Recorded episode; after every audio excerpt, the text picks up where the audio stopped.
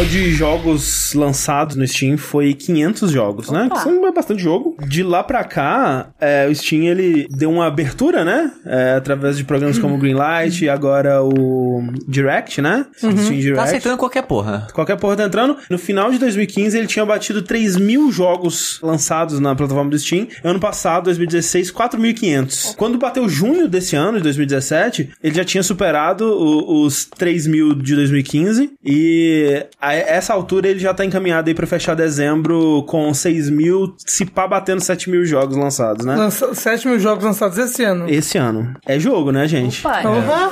É por isso que o pessoal não consegue mais viver de jogo, né, cara? Você lança um jogo, tem 30 por dia no Steam, aí seu jogo some na pilha e se perde no tempo. Não, e o que acontece é muito com o que acontecia na época do Atari, né? Um pouco antes do Atari explodir, implodir. Ah, é. Sim, Foi, sim. tipo, é um monte de jogo ruim também, né? Que lança nisso daí. E aí o que acontece é que vários jogos bons se perdem nesse mar de cocô. Exatamente. E dá uma coceira não conseguir jogar tudo, ou pensar que no meio dessa cocoseira toda que existe, tem provavelmente alguns diamantes brutos ali, algumas gems que você tá deixando passar. Sim, Esse ano saiu o jogo novo do Tom Francis. do Gunpoint. Exatamente. O próprio Gunpoint, eu acho que ele não faria sucesso se ele saísse esse ano. É, eu acho que ele seria perdido no meio da avalanche de jogos. Assim como o novo jogo dele foi, sabe? Tipo isso, E é. muitos jogos indies de gente grande, eu vejo acontecendo isso, sabe? Tipo, o cara lançou um jogo de sucesso há quatro anos atrás, esse ano lança um jogo e ninguém nunca ouviu falar. Então, mantendo a tradição iniciada ano passado, onde a gente falou dos jogos esquecidos de 2016, é isso que a gente vai tentar fazer aqui. Uma lista de jogos que você pode ter deixado passar no meio dessa avalanche toda, que talvez você deveria voltar pra dar uma olhadinha melhor. Eu sou o André Campos, Eu sou o Eduardo Sushi. Eu sou Rafael Kina. E eu sou a Mel. e esse é o 93º Dash Podcast no Jogabilidade.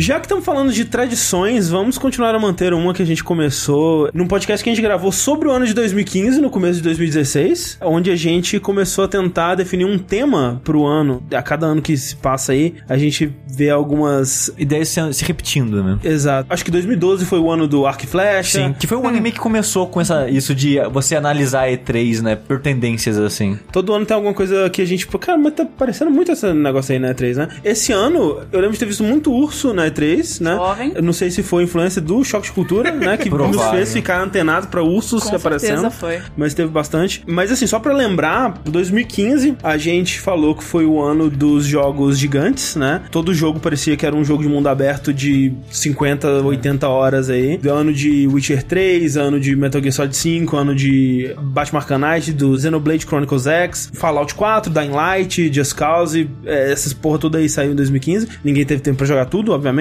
2016, eu não lembro se a gente chegou em outra conclusão, mas uma que o Sushi sugeriu e eu achei que foi bem a cara de 2016 foi o, o ano do fim do Vaporware, onde todos os jogos que ninguém acreditava mais que iam sair ou que estavam sendo adiados há muito tempo já, acabaram saindo, né? Então você teve The Last. Guardian, você teve The Witness, você teve Final Fantasy XV, você teve o No Man's Sky, o All Boy, o Might Number 9. Portal 3, Half-Life 3. Portal 3, né, nunca foi anunciado, então não dá. Mas tá nos nossos corações, E né? Half-Life Esperança. 3, né, foi oficialmente cancelado esse ano, então tá de boa também. Posso jogar minha ideia do que eu acho que é o ano de 2017? Vamos lá. Eu acho, André, que esse foi o ano das reinvenções. Olha. Olha aí. Acho que foi o ano em que várias franquias se reinventaram, Ok. mas mesmo assim conseguiram ser fiéis a elas mesmas. O Zelda se reinventou, Verdade. Resident Evil se, re- se reinventou, Mario meio que se reinventou, É. o Assassin's Creed se reinventou. Assassin's Creed, sim. Eu acho que- Eu acho que Mario ele foi mais seguindo o caminho que ele meio que sempre seguiu, né? Que todo grande lançamento do Mario ele traz uma ideia nova, né? E esse meio que foi isso. Ele introduziu uma ideia nova e fez assim. Talvez trabalhou melhor do que nunca antes com essa ideia, mas eu não diria que ele se reinventou. Mas esses todos os outros eu acho que sim. Assassin's Creed foi um, foi um bom ano pra série, né? Tirou um ano de folga aí pra se reinventar. É... Zelda. Zelda, sim, Resident com certeza. Evil. Resident Evil, porra, pra caralho, né? Outro tema que poderia ser o tema de 2017 é o ano do Battle Royale, né? É um gênero, né? Um subgênero de multiplayer que existe aí há algum tempo já, mas esse foi o ano que ele estourou com o player no Battlegrounds, né? Que foi o, o jogo mais jogado do Steam aí, superando Dota 2 e umas coisas absurdas, os números sinistros. O jogo vendeu, essa altura já deve ter vendido 150 milhões de cópias, mentira, né? E tá num caminho aí pra continuar crescendo cada vez mais, né? Recentemente a gente teve anunciado aí novos mapas e saiu pra Xbox One, essa coisa toda. E outros jogos já começaram a copiar, né? Sim, o como Fortnite, sempre, né? é, já tem uma caralhada de clones de celular. É engraçado que eu achei que em algum momento iam estourar os jogos de Battle Royale, mas por causa do Jogos Vorazes. Porque na época que estourou os Jogos Vorazes, eu vi alguns jogos indies tentando seguir esse caminho e eu vi esse tema voltando bem forte pra cultura popular, sabe? Várias coisas copiando Jogos Vorazes. Às vezes com uma estrutura um pouco diferente, como aquela série 3%, sabe? Mas, tipo, vários indo nessa mesma pegada e eu achei que isso ia transferir pros jogos em algum momento, porque é um jogo, né? No, no final das contas. É... Alguns diriam que é voraz, inclusive. Não, mas o que tá acontecendo ali, o que acontece no mangá Battle Royale é um jogo. Sim, sim, sim. Né, que as pessoas estão participando ali. Isso por que não transferir pra uma coisa digital, sabe? Eu realmente acho que se, se os filmes ainda tivessem saído, eles teriam lançado meio que nas pressas, assim, um, um clonezinho de PUBG com skin da, da Katniss ali, sabe?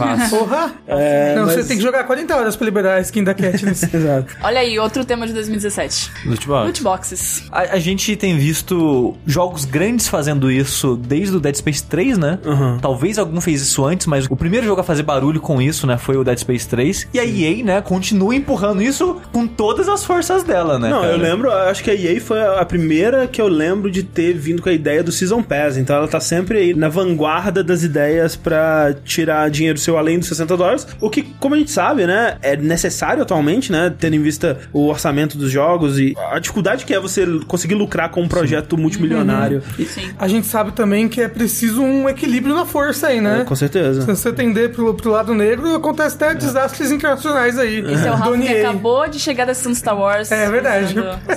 Mas não, porque você vê, por exemplo, Season Pass sendo bem feito. Sim. Você vê DLC sendo maravilhosamente bem feitos. Demo- box, demoraram né? um pouco, mas chegaram lá no DLC. É, não, tipo, tipo, DLC, meu Deus do céu, é Old Hunters. Sabe o Sim. que, que é aquilo? Outra trend aí de 2017, jogos como plataformas, né? Ou jogos como serviço, que eles chamam. Obviamente não é algo que começou esse ano nem nada, mas a gente viu. Uma explosão, né? Esse ano. E muitos jogos se dando bem, fazendo coisas legais com isso, né? Então você tem aí desde o Hitman, né? Que ele foi do ano passado, né? Mas ele continuou esse ano com atualizações pequenas e mais recentemente ele lançou uma versão do jogo do ano e, e continuou lançando conteúdo pra ele. Splatoon fez isso, né? Splatoon, né? Com atualizações constantes, né? E novas armas e Isso. essa porra O. Splatoon 2, quando veio esse ano, fez a mesma coisa. É São, são, é, são jogos ongoing, né? Aham. Tipo, eles não param de lançar atualizações e de.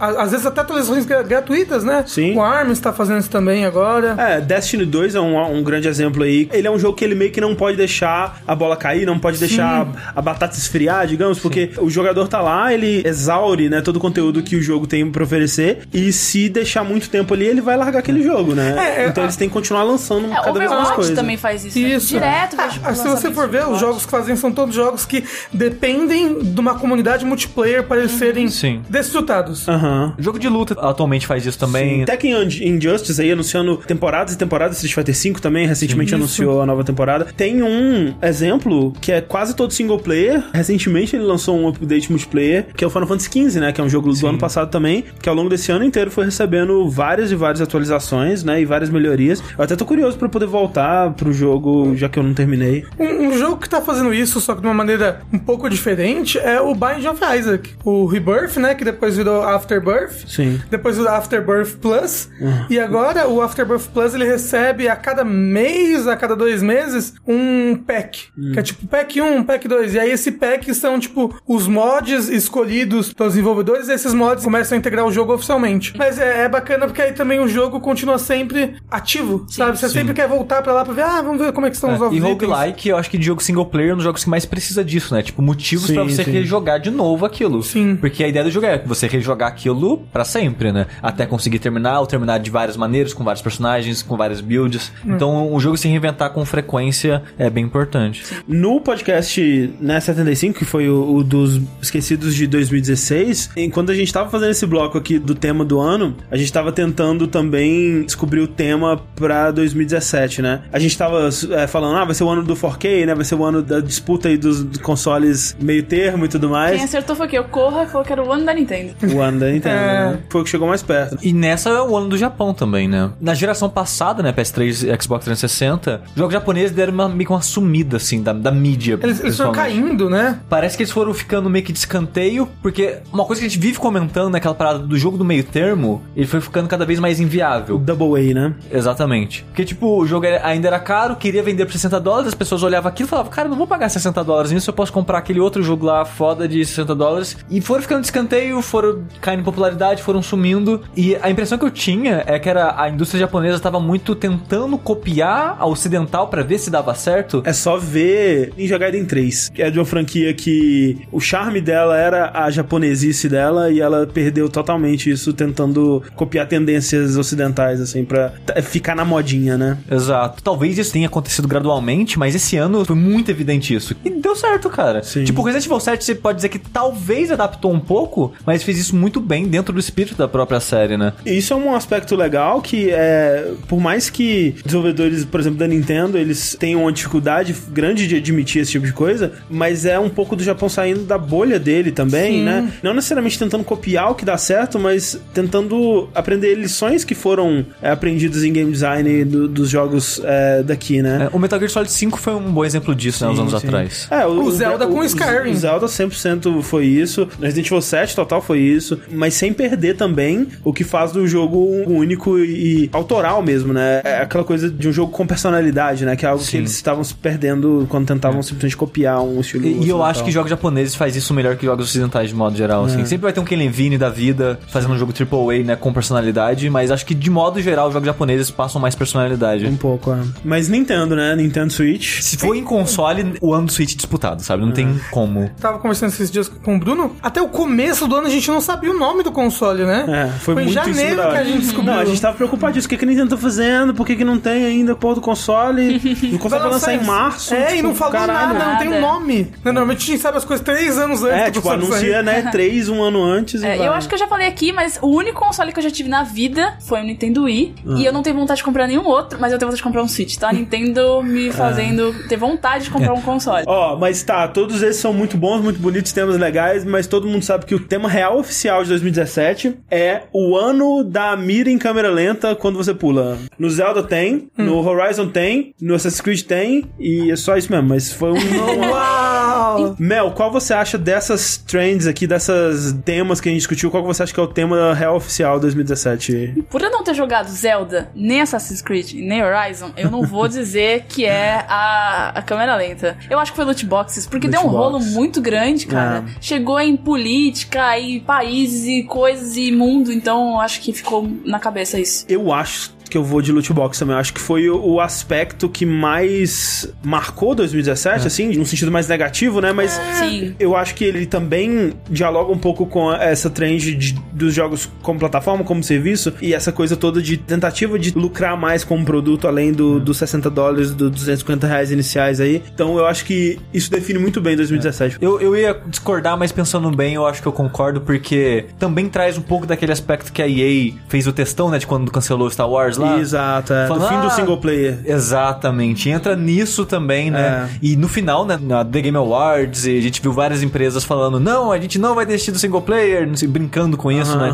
Com esse medo das pessoas. Então é uma parada que marcou muito mesmo. É, eu acho que marcou, mas eu acho que 2017 foi um ano tão bom pra jogos e foi tão bom pra jogos single player que, eu- que eu não diria que foi o ano das loot box. Eu acho que não, não é legal você botar essa negatividade, esse título negativo pra um ano Mas que foi tão bom. 2017 foi, né, foi um ano Foi complicado. difícil. Mas foi, foi um ano complicado, não pros jogos, eu acho. Não, não, foi um sim. ano que teve tanto lançamento bom por mês, assim, sabe? Tanto que foi difícil de acompanhar tudo que tava tendo. Sim. Nossa, é verdade. Né? Eu acho que é injusto. É injusto um ano tão singular e único como esse Não, eu acho acho que loot box. 2017 foi um ano maravilhoso e, isso- e a gente vai discutir sobre isso, se ele foi o melhor ano dos jogos de todos os tempos no podcast dos melhores do ano. Mas eu acho que uma coisa não anula a outra. Acho que as duas coisas elas podem conviver juntas, porque tipo, é muito abrangente a gente dizer, ah, o tema que define 2017 é que foi bom pra caralho. Eu acho que é muito vago. E se você disser, ah, foi o ano da Nintendo, mas teve tanta coisa boa também fora da Nintendo que também não, engloba é isso. tipo, não tem Nintendo no meu top 10, sabe? Adorei É. os jogos que eu joguei dela, mas não tem jogo dela lá, sim, sabe? sim. Ao mesmo tempo, por mais que seja uma coisa negativa, eu diria que é a coisa que mais reflete 2017 pra mim. Foi uma coisa que a gente falou bastante ao longo do ano Sim, e, ficou e- marcado. e reflete muito bem o estado da indústria atualmente. Então, tirando o Rafa, estamos aqui.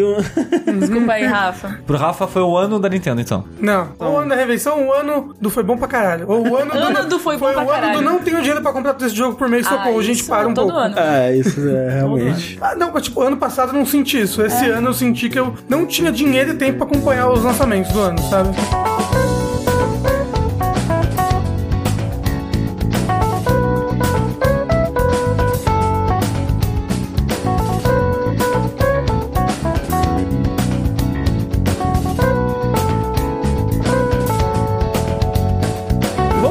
Vamos lá então para os jogos esquecidos de 2017. Eu queria começar aqui com um jogo que ele foi muito importante pra gente, especialmente pra mim e pro Sushi. Um jogo que a gente esteve envolvido com ele durante boa parte do ano, que é um bom jogo. A gente gravou um dash sobre ele com nosso quatro aqui juntos, mas eu sinto que ele foi esquecido e que ele não foi muito comentado. Eu acho que ele entra nesse quesito que eu falei antes de jogos que fizeram É. sucesso há uns anos atrás não conseguiu esse ano por causa do volume. Eu, eu acho que precisa destacar, é, precisa de mais, né? Eu sinto que por mais que ele tenha evoluído um pouco a fórmula do que ele tava fazendo ali, talvez não tenha sido suficiente, que foi o Tacoma. Mas foi importante pra vocês por causa da tradução e não sei se pra você também, Rafa, mas foi o meu primeiro dash. Olha aí. Olha aí. Foi- Não, não, não foi meu primeiro mim Dash. foi Meu primeiro foi de Dark Souls 2, eu aí. acho. Senhora, que horror.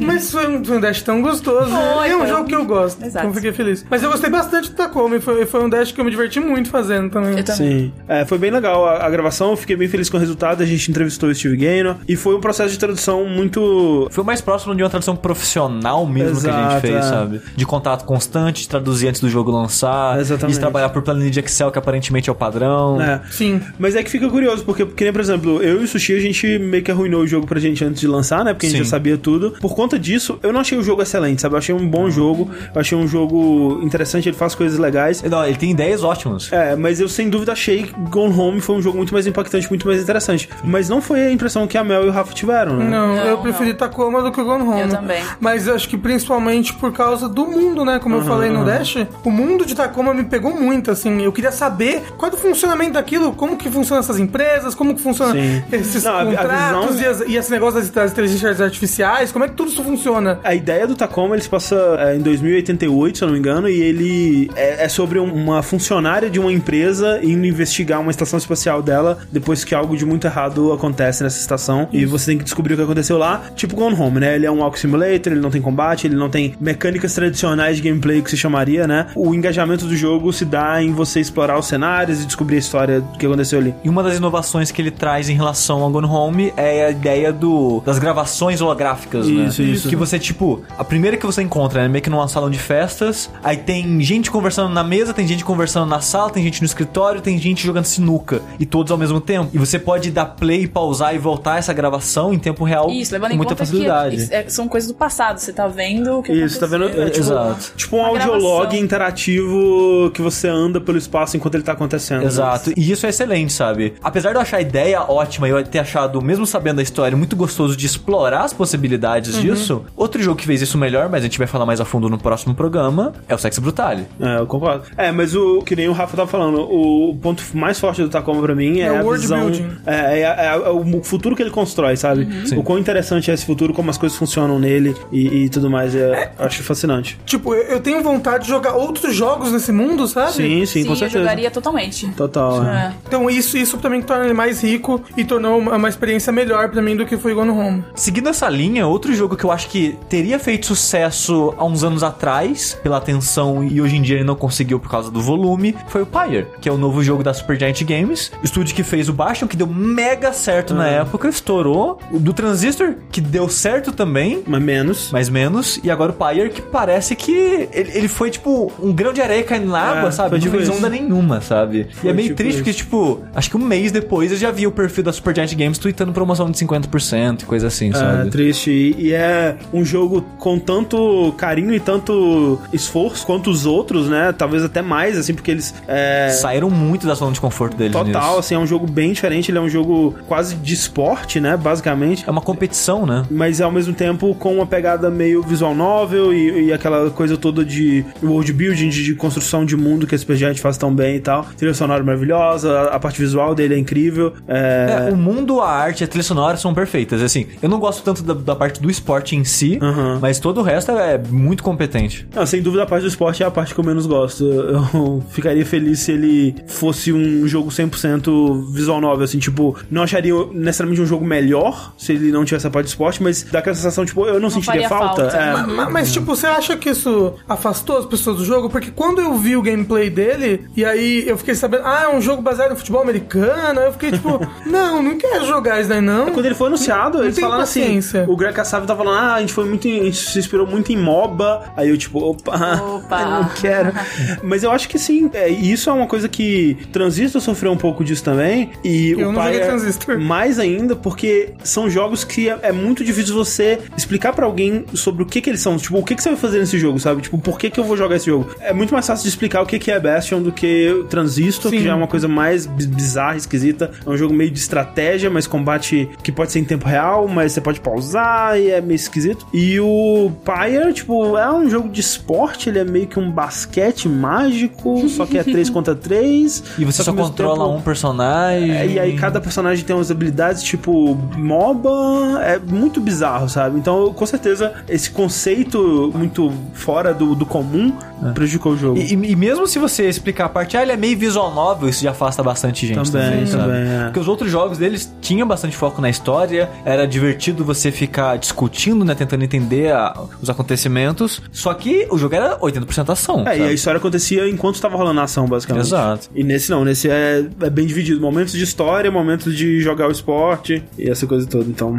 Eu só fico menos triste porque o estúdio falou que eles, né, estão conseguindo se pagar Sim, sim. e trabalhar no Ah, próximo ok. jogo. Então eu já fico mais tranquilo. Porque sempre acontece isso com o estúdio indie, eu penso, é agora, né? Fechou. É. Não, acabou. É. Então, o estúdio indie tem, tem, tem menos chances de errar, né? É, tipo, muita entrevista o desenvolvedor indie fala, cara, a gente tá a um fracasso de fechar. Então, né? E é o primeiro jogo deles, normalmente. Sim. o estúdio indie é o primeiro jogo. É, já tem ele uma tá chance, é o fracasso de primeiro fechar, só tem uma acabou. chance. É, é que é engraçado também que, assim, é, esses estúdios, assim, eu vejo, tipo, o Pyre e o Tacoma, por exemplo, eles ainda parecem o tipo de jogo que o estúdio deles fariam, assim, e eu sinto que o próximo jogo da Fulbright e o próximo jogo da Supergiant, se ele quiser fazer sucesso, se ele quiser ser um jogo, né, que vai estourar como o Bastion ou Gone Home fizeram, eles vão ter que fazer mais do que isso, porque que nem o Sushi disse, ele saiu muito da zona de conforto em questão de mecânica, mas eu acho que não o suficiente, assim, como um todo, assim, porque você olha pro jogo e você fala, ok, isso é um jogo que o Supergiant Games faria, tipo, tá dentro do escopo dela. Eles não expandiram o escopo do jogo, eu diria. E a mesma coisa com Tacoma. E um estúdio que me surpreendeu, tipo, eu não esperaria esse tipo de jogo desse estúdio, foi o In the Valley of the Gods lá do, da Campo Santo, que ainda é um jogo que aparentemente vai ser de exploração e ainda vai ser de é, Walk Simulator, essa coisa toda, pelo menos pelo que eles mostraram no trailer. Mas só o fato de ter uma personagem humana te seguindo ali, te, é, fazendo parte da- dessa narrativa, já me parece uma experiência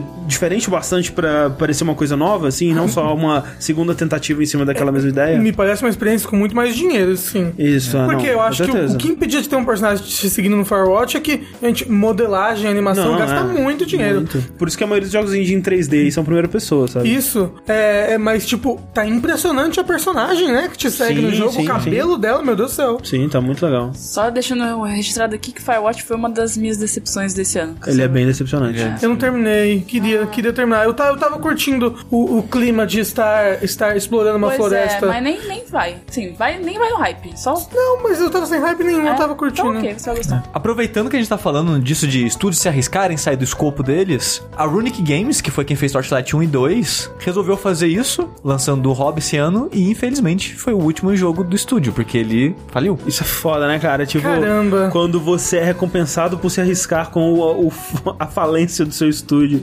Não é a primeira vez que acontece, né? A gente já É. viu isso várias vezes. Pra quem não sabe, né, Torchlight 1 e 2 são jogos bem Diablo, né? É, É, até tem participação dos- de algumas das pessoas do time Sim, original do Diablo. Exato, a Runic foi fundada por algum dos caras que criaram o Diablo 1. Sim. E, e o jogo é basicamente é Dungeon Crawler, clicar no bichinho, matou, loot colorido, épico raro, e é tipo de progressão que a gente já tá Multiplayer. acostumado. Multiplayer. No 2, né, no caso. Exato. E eles pensaram, não, vamos, vamos mudar, vamos sair disso. E Torchlight 1 e 2 tem a impressão que, que deram certo, sabe? Pelo menos eu sempre vi o nome deles, pessoas falando, elogiando e tal. E aí eles estavam fazendo esse hobby, que era um jogo um tanto quanto inspirado em Zelda. Bem bonitinho, eu não cheguei a terminar ele, mas eu gostei do que eu joguei. Aí passou, sei lá, algumas semanas depois do lançamento do jogo, faliu. Desses todos esquecidos que a gente tá falando e vai falar, eu joguei poucos, mas um que eu joguei até o final, eu amei, amei muito, muito, muito. Já estou vendo a cara do sushi que odiou aqui. Foi o Stories Untold.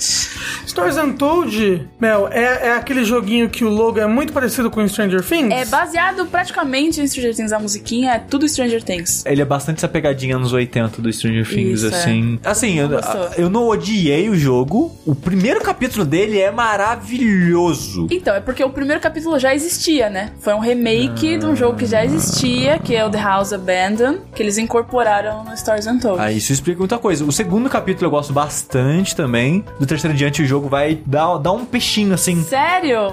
de cabeça na pedra. Você jogou, André? Eu joguei só o primeiro e adorei. Mas Olha eu... aí, e você, Só, só Rafa, o primeiro jogou? capítulo? Só o primeiro capítulo. Não, Não jogou eu nada? não comprei ele pra jogar. E assim, é, quando eu vi que ele tinha muito texto, né? Que ele era um, quase que um adventure por texto, pe- pelos trailers, né? Eu fiquei meio. Ah, não vou jogar isso daí, não. Cada capítulo é uma pegada diferente. É, a, a premissa toda é que co- começa, né? O primeiro episódio, você tá num computador e vai te contando a historinha e você vai interagindo via texto. Então, tipo assim, abrir porta, abrir tal, e você vai interagindo com o jogo. É que esse tipo de adventure por texto não costuma me atrair muito, sabe? A ideia é que você tá controlando alguém que tá con- controlando um computador, né? Então, Isso, é. na sua tela tem um computador e nesse computador que tá na sua tela é que você joga o jogo, né? Então é, é tipo um, como se fosse um computador desses antigos, tipo um, um ZX Spectrum ou Um Commodore, eu um acho. Commodore, alguma coisa assim, sabe?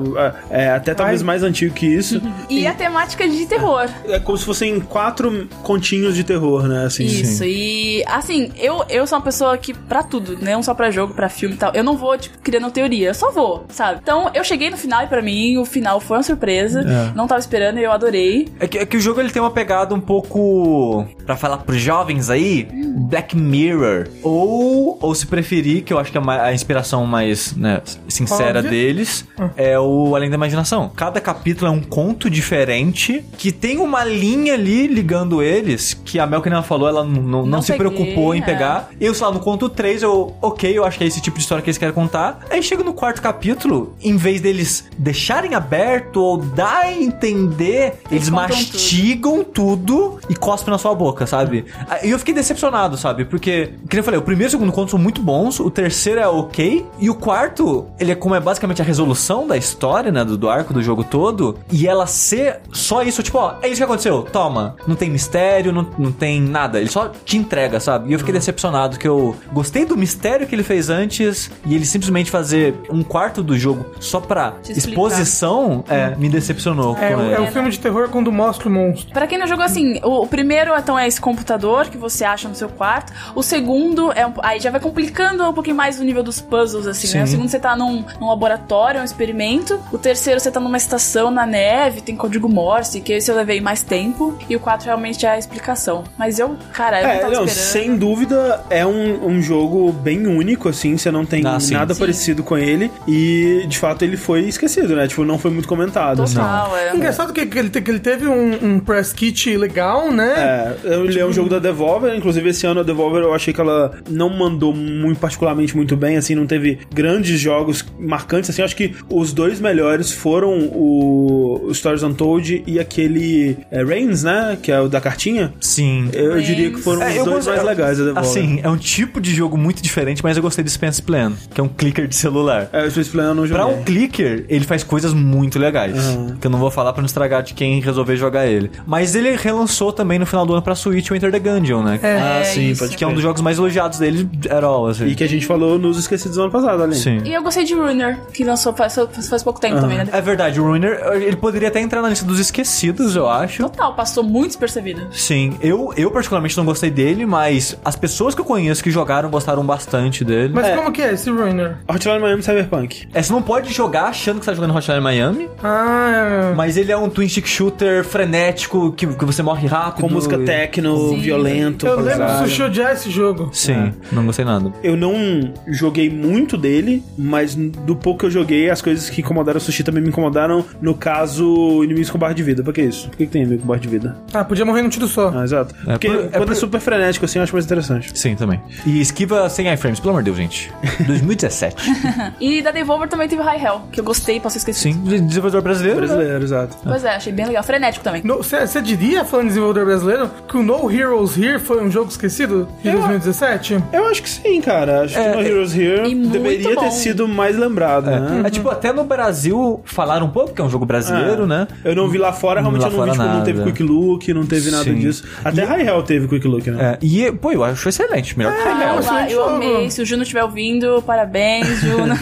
é, ele, pra quem não tá tá ligado? O No Heroes Hero, ele é tipo um Overcooked, né? O joguinho lá da cozinha lá, que é excelente também. Com Tower Defense, ele é tipo um Overcooked medieval, onde ao invés de cozinhar pratos e servir eles, você tá criando bala de canhão, criando... É, pólvora. Pólvora é. pra colocar no canhão e é. atirar nos inimigos. Você é o guardinha que protege aquela muralha, né? Isso. Então, vocês quatro ou um estão jogando lá, você tem que pegar a pólvora, aí você tem que pegar o ferro e fazer bala de canhão, aí você tem que colocar os dois no canhão para atirar aí alguém tem que limpar depois. Então tem várias etapas e vocês têm que fazer essa, essa dança de cada um faz uma coisa. Isso, é, é organizar. legal que, é que, super rápido a gente organiza. Não, eu tô na pólvora, eu tô não sei o quê. E aí a gente é, organiza é, é super rápido. essa. Essa divisão de tarefas é muito bacana, né? Também, é. Esse Tower Defense Cooperativo é muito legal. O, muito legal. O, o Rick sempre fala que esse, esse, tipo de jogo, né, o Overcooked, esse aí, ele é um ótimo jogo pra ensinar gerenciamento de tarefas, assim, uhum, corporativamente sim, sim. falando, que é justamente, né, tipo, definir prioridades, definir papéis, né, uhum. e essa essa coisa toda. Ou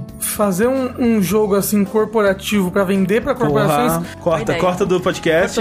Vamos desenvolver isso é, aí. Um mas, jogo de mas, treinamento corporativo. É um jogo de treinamento corporativo que seja desse jeito para ensinar as pessoas, olha como é que é, que funciona Não, total, de fazer um jogo de, tá. de, empresa sobre isso, Sim. assim, de, de, até sei lá, de desenvolvimento de jogo, sabe? Desse uhum. jeito. Tô indo patentear a ideia amanhã. Rick, pega a engine aí do LOLzinho, Porra, a gente faz aí. É isso aí. mas falando ainda de desenvolvedores brasileiros, é, a gente teve o Necrosphere, né? Exato. Que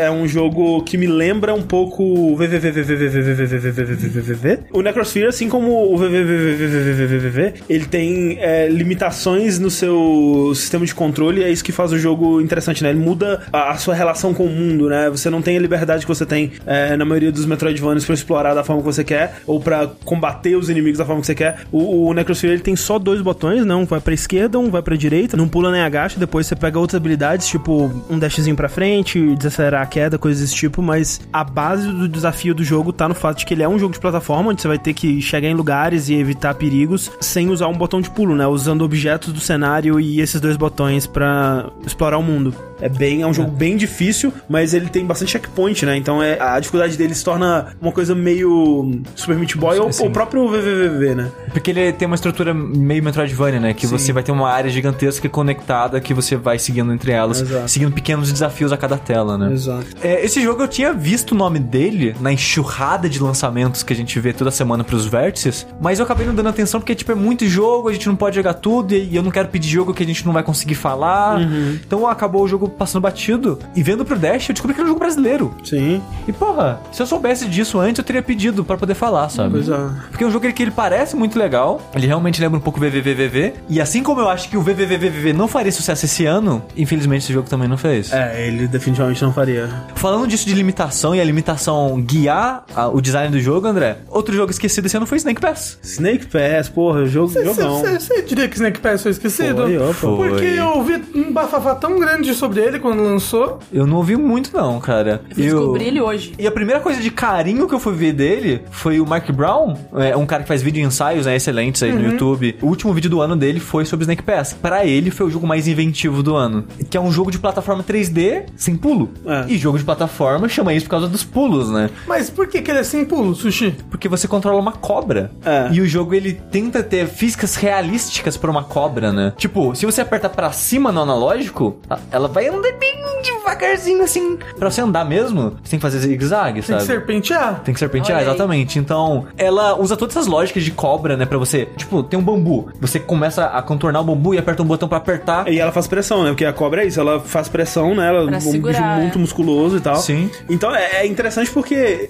E isso da inventividade é, é muito verdade, porque você pensar que você vai fazer um jogo de plataforma 3D e você vai descartar anos e anos de aprendizados de, de como um jogo desse tipo deve se controlar, ou deve se comportar, o tipo de desafio, e criar uma parada totalmente nova, sabe? Tipo, você não tem base pra ser. Ah, como que foi o último jogo de cobra que foi feito aí? Que você controla uma cobra que tá escalando um bambu? Tipo, Ah, não, não. E, sei lá, tipo, o máximo de controle de cobra que eu consigo lembrar é, é Donkey Kong, sabe? Que é uma cobra mola, sabe? É, que não tem nada a ver. É, tipo, que, que não é realista, Não, sabe? A primeira é. vez que eu vejo uma cobra tentando se controlar de uma maneira realista, E o desafio do jogo me lembra uma coisa parecida com COP ou, ou jogos desse tipo, onde a parte divertida é o quão difícil é controlar aquele personagem, né? Porque se no lugar da cobra coloca o Mario ali, o jogo é ridículo. Ele sai pulando, acessa os lugares tudo, pega as porra tudo e acabou o jogo. Mas como a cobra ela tem que. Ela tem essa dificuldade muito grande, né? Qualquer subida é um parto, é um, um- é um desafio absurdo pra você chegar lá. Ele é muito interessante, ele é, é divertidíssimo. Cada subida é um puzzle, né? Exato, Por é. quê? Porque você tem que saber, ah, eu vou me enrolar nesse galho aqui, aí eu vou me enrolar É. nesse, nesse outro, que aí eu vou ter, tipo, um, um- um grip, né? Vou ter uma pegada forte o suficiente pra me esticar e pegar num outro negócio mais, mais lá pra cima. Sim. Ou então você tem um abismo e tem um galho, você vai. Você não vai andar por cima do galho, você vai se enrolando nele até chegar do outro lado. Exato. E como ele tem essa pegada de plataforma, tem muitas coisas pra você coletar, né? Ah. E tem uns coletáveis bem difíceis, né? Isso que você tava falando de um precipício e um, e um galho saindo. Tem a parada que você tem que se enrolar até a ponta do galho, e chegando na ponta do galho, você tem que desenrolar seu corpo e se pendurar pra pegar algo lá embaixo, sabe? E aí o mais difícil é voltar depois. Sim. Você tem que aí escalar de volta. Então ele é um jogo muito tenso. Tipo, é engraçado porque toda a parte visual, sonora dele é super relaxante, assim. Sim. É, é tudo bonitinho, né? É, a cobra é uma fofura, A trilha sonora do David Wise. na verdade. Um moço mu- muito sábio. Muito sabe. Mas assim, a- o jogo em si, ele é super tenso. Eu jogava ele, tipo, serrando os dentes, assim. Eu percebia que eu tava fazendo mais força no controle do que eu precisava, sabe? Porque. Porque tava tentando se segurar. Tava me segurando, pelo amor de Deus. Então ele é, é bem legal, cara. É um jogo, como o Mark Brown disse, muito único, assim. Não tem nada parecido com ele. Talvez ele tenha recebido alguma atenção, mas eu ainda acho que ele deveria ter recebido mais pelo quão diferente ele é. Por exemplo, não tava indicado pra nenhuma categoria do Game Awards, por exemplo. É. Eu acho que merecia. Alguma, algum nodzinho ali ele É, merecia. ele não- acho que não foi lembrado em nenhuma lista de coisas do ano que eu vi até agora. É. assim. Falando em jogos baseados em física, esse ano lançou, e se não me engano, lançou primeiro pro Switch. Sim. Né? O Tumble Seed, que é um jogo que ele, ele, ele teve uma trajetória meio louca, sabe? Eu, eu nunca tinha visto isso acontecer antes com um jogo. Que o, o Tumble Seed, como é que ele funciona? Ele é, ele é um jogo em que você controla como se fossem dois pontos mais distantes de uma tábua. Sim. E você vai subindo essa tábua por uma montanha com uma bolinha no meio da tábua. Então, Ok. se, você, se você vai. Se você quer aumenta mais o ponto da direita, a bolinha cai pra esquerda. E assim vai indo. E aí você tem que subir essa montanha, porque essa montanha tem buracos no meio, tem desafios, tem pedras. Tem monstros, né? É, o, o que acontece é que, no, no caso, né, não, não, não, é uma bolinha, é uma semente, né, por Istanbul Seed. Esse jogo, as fases dele eram proceduralmente geradas. E a dificuldade delas era muito alta. Era muito alta. Era tão alta que eles patearam o jogo e para as fases serem com design. Então, eles demoraram pra caramba, mas aí patearam o jogo e aí todas as fases do jogo agora tem um design fixo, com uma curva de dificuldade melhor. E, e, tipo, com. É, porque, porque, nossa, tipo, você era jogado no jogo de um jeito, assim. Ó, tá aqui, ó, buraco pra caramba, toma, se vira aí. E ainda tem um modo com as coisas proceduralmente geradas, mas o modo história, o, o modo mais bacaninha mesmo, agora é, tem um level design fixo, que é muito interessante, só que infelizmente veio muito depois do jogo lançar. Então vi, vi pessoas desistindo dele por Só causa da dificuldade. é. É. É. E isso me deixa com muito mais vontade de jogar ele agora, porque, tipo, eu cheguei a ver alguns vídeos dele, ele- ele eu não cheguei a jogar mesmo. A ideia parecia interessante, mas ele parecia meio frustrante, sabe?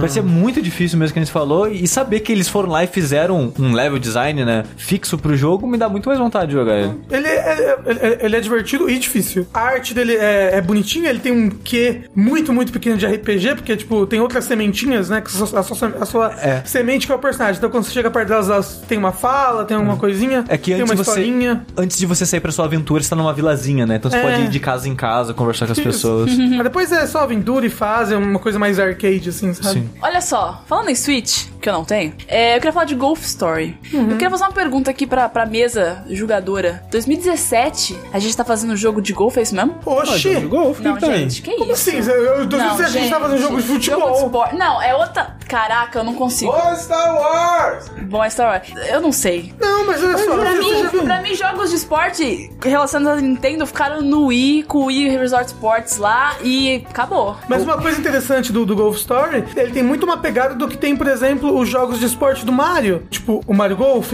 eles são um pouco mais cartunescos, eles são um pouco mais absurdos. Mas foi uma pergunta legítima. E- porque eu e- não, e- não me vejo jogando um jogo de golfe. Não, não, não. E, o- e o Golf Story, ele tem uma história. Tipo, ele é como se fosse um RPG de golfe. Entendeu? E, e o seu personagem é como se fosse um treinador Pokémon. Só que ele é de golfe. Golfe é um jogo chato, gente. Não, mas então, Na vida mas- real já é um jogo chato. Não, mas não- não- Aí você faz um jogo do jogo chato. Não, mas no videogame golfe é legal. Entendeu? Tem muita coisa que é chata na vida real e no videogame é legal. Tipo, você já viu é, Mario Strikers? Tipo, dá tiro. É. Dá tiro é legal na vida real. Falou a pessoa que assalta a pessoa de moto, né, Mel? Dá tiro é muito legal na vida real. Agora Não. golfe, você pega um bastão e bate na bolinha. E espera que ela caia no buraquinho. Ah, mas até aí o jogo de tiro é você aponta pra cabeça do inimigo e aperta o botão. Aí a cabeça dele explode. Olha que da hora. Ué, mas a bolinha. Uma E se a bolinha explodir no final? Aí É, pode ser. exatamente. Passa pra ela aquele, aquele golfe que é de destruir a casa. Isso, é. Que, que o pessoal do, da Criterion fez. É, e, e o negócio assim, a Mel pode achar isso absurdo, mas uma coisa que muitas pessoas gostam, é um gênero que as pessoas gostam, pelo menos em videogame, é mini golf. Sim. A, a ideia de você ter meio que um mini desafio de você fazer uma bola chegar do ponto A ao ponto B é, é uma coisa que agrada. Eu acho divertido. Mini golf. Mas tipo, você pode golfe, ter um mini golfe na sua casa. Não. de verdade. Você pode comprar um, um tapetinho e um negocinho com a bolinha. Não, Mas isso não é mini golfe mesmo. Mas é, mas é qualquer coisa, tipo, Rock Band então não, podia, não devia existir porque você pode comprar um violão, tá ligado? Tipo, é, outra, é outra parada. É, meu. E, e- e- e Não, é uma, é uma é coisa. Rock Band você tem uma guitarra de mentira. Agora Não, você vai ficar eu jogando não- golfe no controle. Eu, tô, eu não tô querendo Eu- eu, ofender tipo, ninguém. eu não sei jogar. eu- é que assim, todo mundo fala, tipo, ah, Mel entrou na jogabilidade. É a visão de fora. Essa é a minha visão de fora. Não, sim. E eu não entendo. E- então, mas é isso, né? As pessoas gostam dessa ideia do, do golfe, do golfe limitado, do golfe mais engraçadinho, porque o mini golfe é isso, é uma brincadeira com golfe. Não Mas- é o golfe sério, os 18 buracos, É, o que seja. Mas então tem uma galera, muita galera que curte. Sim, Sim, sim. não, esse jogo, esse jogo foi elogiadíssimo. É, o, o, o Golf Story. E, e- e não só pelo golfe dele, né? Mas porque a história era, era divertida, que ele é um jogo mais de comédia, né? Falaram que a história é muito engraçada e divertida de acompanhar. Ok. Isso, é, então, ó, imagina Pokémon, você já viu no, no mundo de Pokémon? Tudo você resolve com Pokémon. Você chega, não tem troco na padaria, você batalha. Certo? É tipo isso, só que com golfe, entendeu? São situações que você, você pode montar seu campinho de minigolf, você não vai ter um mestre pra te treinar no golfe, quests e uma jornada. É, tipo, você, você- você não vai, você não vai jogar um negócio por cima de uma baleia e a baleia vai espirrar água, vai jogando negócio, entendeu? É. uma coisa fantasiosa, que é uma coisa que só o videogame pode permitir. Justo. É. Ju- Não, é porque eu não joguei e na minha cabeça um jogo de golfe é você ficar. Pum, bolinha. Não, não, ele é muito bonitinho. bolinha. Eu acho que se você jogasse, Olha aí. você, você ia gostar. É, Tá ele é um jogo que ele tem muita personalidade. Eu Não Isso. joguei ainda, mas ele é um jogo que transborda personalidade. Então é isso. E eu achei bacana ele ser lançado pro Switch. Ele pode ter sido esquecido, mas ele, ele se deu bem no Switch quando lançou. Ele, ele vendeu bacana. Ele se deu melhor do que o cara esperava, eu acho até. É. Porque originalmente o jogo seria exclusivo de Wii U. e aí que não ia nossa. vender, mas nossa, mas por nada. É. Aí na sorte, né, saiu o Switch, mudou o desenvolvimento pro Switch e acabou dando certo. Mas, ó, Mel, tentando dar um outro exemplo baseado num jogo que você jogou, por exemplo, uma das críticas que o pessoal faz com Gone Home é que ele é um jogo que você tá simplesmente andando por uma casa. E, tipo, se é pra andar por uma casa, anda na sua casa. O que você tá fazendo fazendo isso num jogo, sabe? Mas o contexto que ele te põe e as situações em que ele te coloca são interessantes o suficiente pra aquele jogo funcionar, sabe? Ok. E eu acho que é um, um pouco do que o jogo faz Justiça. também. O, o Sushi falou, falou, falou uma palavra que me fez pensar. 2017 pra mim é o ano dos absurdos. Isso. Tu- tudo foi absurdo. Entendeu? A loot box foi levada ao extremo, absurdo de lançamentos de jogos, absurdo de popularidade, de vendas. Foi o ano do Eita. Puxando é, jogos que a gente não entende. eu não entendo o Everything, cara. Assim, esse jogo eu acho que é. Muitas pessoas não devem conhecer ele, né? Porque, de novo, né? Jogos que a gente acha que a gente não teve reconhecimento, ou poucas pessoas conheceram ele. O Everything, que é o novo jogo do David O'Reilly, que pra quem não sabe foi o cara que fez aquele The Mountain. Sim. Que era um jogo que você- era só uma montanha, você ficava mexendo na montanha, você cuidava da sua montanha, e as pessoas ficavam, que porra de jogo é esse? Enfiando com essa bosta. Nossa. E também foi o cara que fez aquele jogo fictício do Her. Aquele lá que tem o robozinho que fica xingando o cara que tá jogando e tal. Ele que fez aquele design e a No, ideia é, do no jogo caso, e tal. o, o filme Her, né, é, do Rock Phoenix, Alex Johansson lá e tal, ele joga um jogo, né, que ele tem um bichinho branquinho assim. O- esse David O'Reilly foi o cara que, invent, que criou esse jogo, né, pro Olha filme. só. E- Exatamente. E o jogo dele que saiu esse ano, o Everything, você é tudo. E é, cara, ele é um jogo que ele tenta falar de filosofia e tenta falar um monte de coisa. E ele é um jogo muito louco. Cara, assim, ó. É, mas aí tem um É um jogo em que você joga com os animais, assim, de vez em quando. Você joga com Tudo. tudo. Não, é tipo, você joga com uma vaca, só que a vaca não anda. Ela rola. Ela rola, ela rola em quadrado. É, tem um elefante dando cabalhota, quadradinho assim. É, e é isso que eu ia falar. O jogo saiu, tava bastante gente falando bem dele. E eu, ok, vamos ver qual é que é, né? Fui lá, vamos começar o jogo. Aí você começa o jogo como, sei lá, um- uma vaca, que nem o Rafael falou. Aí você aperta pra frente, em vez dela ter uma animação, ela dá cambalhota, porque ele não animou o movimento das- dos Sim, personagens. porque é muita coisa pra animar. é. Exatamente, é um cara só É- fazendo é, o é jogo. tudo. Sim. Aí eu falei, cara, isso é sério, não é possível. E conforme você vai chegando perto de outros animais do mesmo tipo e tal, eles vão agrupando com você, vão virando meio que uma gangue. Aí, cara, você olha, tipo, tem 30 vacas dando cambalhota junto. Você, cara, o que tá acontecendo, velho? O que eu tô fazendo com a minha É o vida? ciclo da vida, Sushi.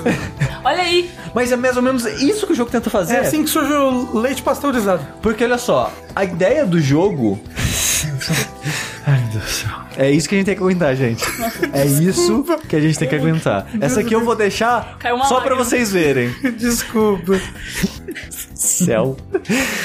Mas é sobre o ciclo da vida que o jogo tenta falar no final das contas, porque você né, tá num animal, mas você pode pular pra qualquer outro animal, qualquer outro objeto. Você pode pular pra árvore, a árvore sai andando no mundo. Você pode pular por um, só uma cadeira, a cadeira sai Uma minhoca. é, você controla tudo. E, pra você, tipo, faz quando você tá numa vaca. Você quer controlar, sei lá, um cachorro, um cachorro é muito pequeno em relação à vaca. Então você tem que pular pro animal meio termo entre os dois. E fazendo essa escala, você vai descendo, descendo, descendo, descendo, até você virar meio que um, um átomo, sabe? Uhum. E você também pode fazer isso no sentido oposto. Você pode ir crescendo, crescendo, crescendo, crescendo, crescendo, até o ponto que você vira um planeta, uma estrela, uma galáxia, um universo Acabou. e dá a volta e se vira um átomo. Ele faz essa brincadeira de que o universo é cíclico. Homem, E- Homem de Preto, final do Homem de Preto. É, exatamente, é o final do Homem de Preto 1. E você, conforme você vai descobrindo, ele meio que tem um catálogo, né? De coisas que. animais, objetos, coisas que você já possuiu no jogo. E conforme você vai fazendo isso, você vai liberando audiologs e é sempre discussões filosóficas de umas paradas muito loucas. Que, tipo, eu acho que a mensagem. Eu não li texto sobre isso, não terminei o jogo, né? Não ou- ouvi todos os audiologs e tal. Mas acho que a mensagem que ele quer passar é isso, que é tipo, tá tudo conectado, tá todo mundo junto. Somos todos um, cara. É tipo, Somos todos nós poeiras somos de estrelas. Exatamente. Frases que valem tapa na cara. Exatamente. É né? Albert Einstein. Somos todos poeiras cósmicas, né? E acho que é isso que o jogo tá tentando passar, mas, cara, é uma viagem de drogas muito louca, Tipo, cara. ele me parece um jogo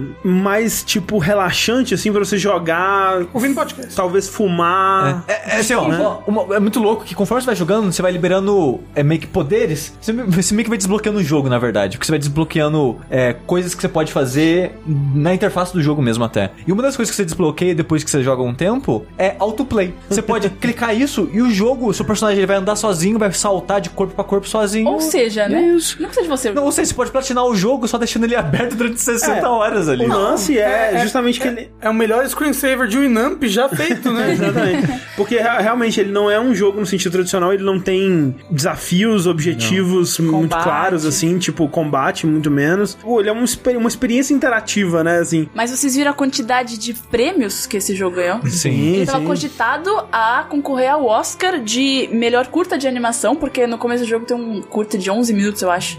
Então, tipo, apesar de ser um jogo louco, maluco que não leva nada, tamo aí, né? Ganhando prêmio. Eu, eu queria um dia sentar com umas duas pessoas sensatas que gostaram desse jogo pra, tipo, cara, fala aí pra mim que, que esse jogo. Onde que ele te tocou? Uma taça Sabe? de vinho na mão. Isso. Um cigarrinho É, o que, que ele fez, sabe? Porque, tipo, é um jogo que eu acho. Eu, eu acho legal que ele exista. Sim, acho eu que é adoro isso. que existam esse- essas experiências diferentes e estranhas, mas ao mesmo tempo eu não consigo gostar, sabe? É, pra estar na lista entre os melhores do ano, eu acho um pouco exagero, assim. Mas eu fico feliz que ele exista. E eu acho que ele merece um pouco mais de atenção pelo quão diferente, o quão bizarro ele é, sabe? Sim, isso sim. É, ele pode, pode surgir muito, muito jogo bom de- dele, né? Dessa Ah, sim, ideia. Sim. Falando em animais rolando Eita. montanha abaixo, Outro dia eu caí. Na escada de casa. Ah, eu tava esperando. não aguenta, não consegue. Desculpa, não consegue. Tem um jogo que quando a gente tava preparando a pauta pra esse podcast, eu achei que ele seria mais esquecido, mas já tá recebendo muito prêmio aí, então eu vou falar dele rapidinho aqui, que é o What Remains of Edith Finch, que tem uma cena maravilhosa onde você controla um tubarão rolando montanha abaixo.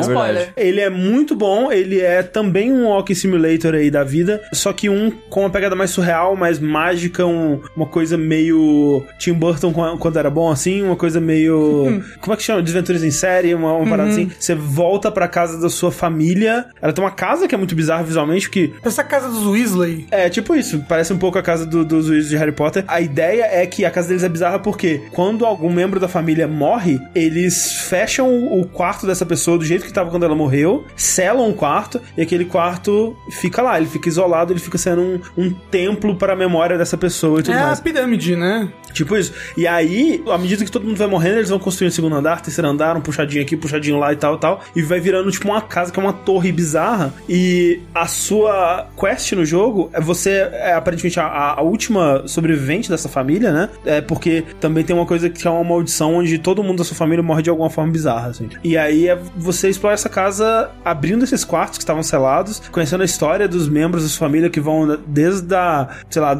séculos atrás, quando os primeiros membros dessa família vieram da Europa para os Estados Unidos e tal, e co- começaram a construir essa casa. E você vai conhecendo a história da- dessa família, e cada história de um membro é uma vinhetinha jogável, interativa diferente, assim, e cada uma com um estilo visual bem diferente. Tem um que Surreal, né? Inclusive. Absolutamente surreal. Tem um que a estética dele toda é história em quadrinho, tem um que você tá controlando duas coisas ao mesmo tempo. Eu, eu acho que eu comentei sobre isso quando a gente gravou no Vértice, mas é, é maravilhoso que a ideia é que conta a história de um cara que ele trabalhava numa fábrica que. uma, uma fábrica de enlatado de peixe, alguma porra assim. E o trabalho dele era pegar os peixes que vinham da máquina, colocar numa parada que ia arrancar a cabeça do peixe e jogar no, no, no balde pra frente, assim. Uma máquina ali poderia fazer facilmente o trabalho dele. Então, você com o analógico direito tá controlando a mão dele pegando o peixe, colocando na máquina e empurrando pra frente. E com o analógico esquerdo, ao contrário, eu não lembro mais qual que é qual, você tá controlando ele numa aventura de fantasia que ele tá vivendo na cabeça dele. Legal. E controlando o personagem. Então é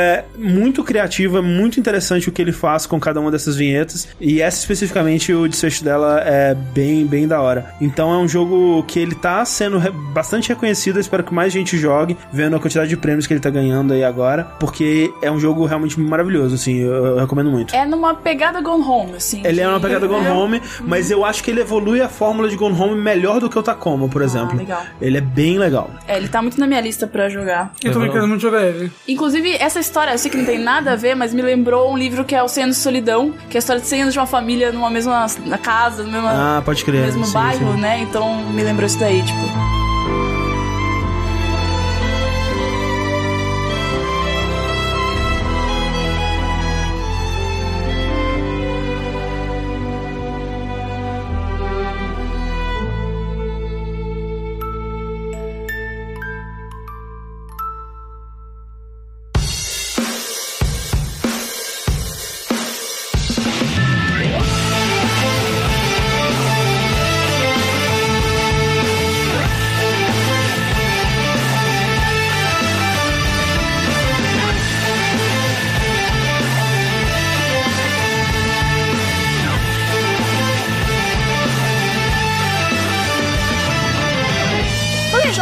Histórias, obviamente que sou eu que vou puxar, jogos da Telltale! Ah,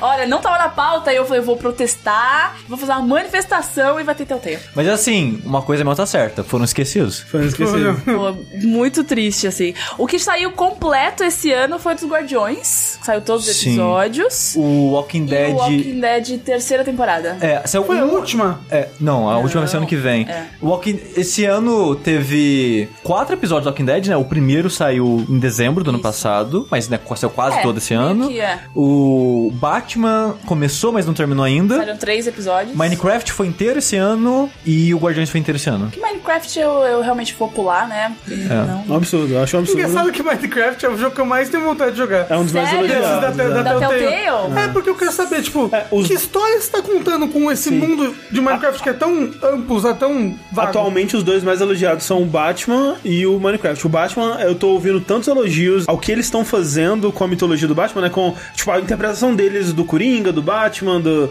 da história do, do- dos pais do, do Batman e tudo mais, que me dá realmente vontade de jogar, porque de herói, assim, eu acho que realmente o, o Batman é um dos que eu mais me importo, assim, com o universo, assim, com, tipo, o Batman e a mitologia dele e o que circunda ele, acho que é um dos mais tem, tipo, interessantes. os melhores vilões da DC, Sim, praticamente. sim. E o Minecraft, justamente pelo que o Rafael falou de, tipo, como assim, cara? O que, que vocês estão fazendo aí? É, eu acho Como que assim uma história no mundo de Minecraft, Eu sabe? acho que o Minecraft é porque, cara, a quantidade de gente que joga Minecraft sim. é apela e com certeza vai ser um Sim. sucesso. Sim, mas, eu, mas eu, eu- eu- assim como os dois falaram, eu também tenho curiosidade, tipo, que tipo de história vocês estão contando, sabe? Meio que quase não tem universo aqui, sabe? Vocês- Mas É engraçado porque o, o Minecraft ele tem umas coisinhas assim, tipo, de mundo, assim, sabe? Tipo, tem, tem o dragão lá, aquele que fica naquele outro plano, tem, tem, tem aquele personagem que parece Slenderman, sabe? Será que eles criaram uma história pra aquilo? Pra aqueles É, eles criam uma aventura tipo D&D no mundo de Minecraft, eu É. É, imagino. então, basicamente tipo, isso, isso, me parece interessante. É o que eu mais tenho curiosidade de jogar. Mas meu favorito do- desse ano foi o do Guardiões, porque Marvel. Pô, Marvel e Telltale Telltale junto, só falta juntar Star Wars junto.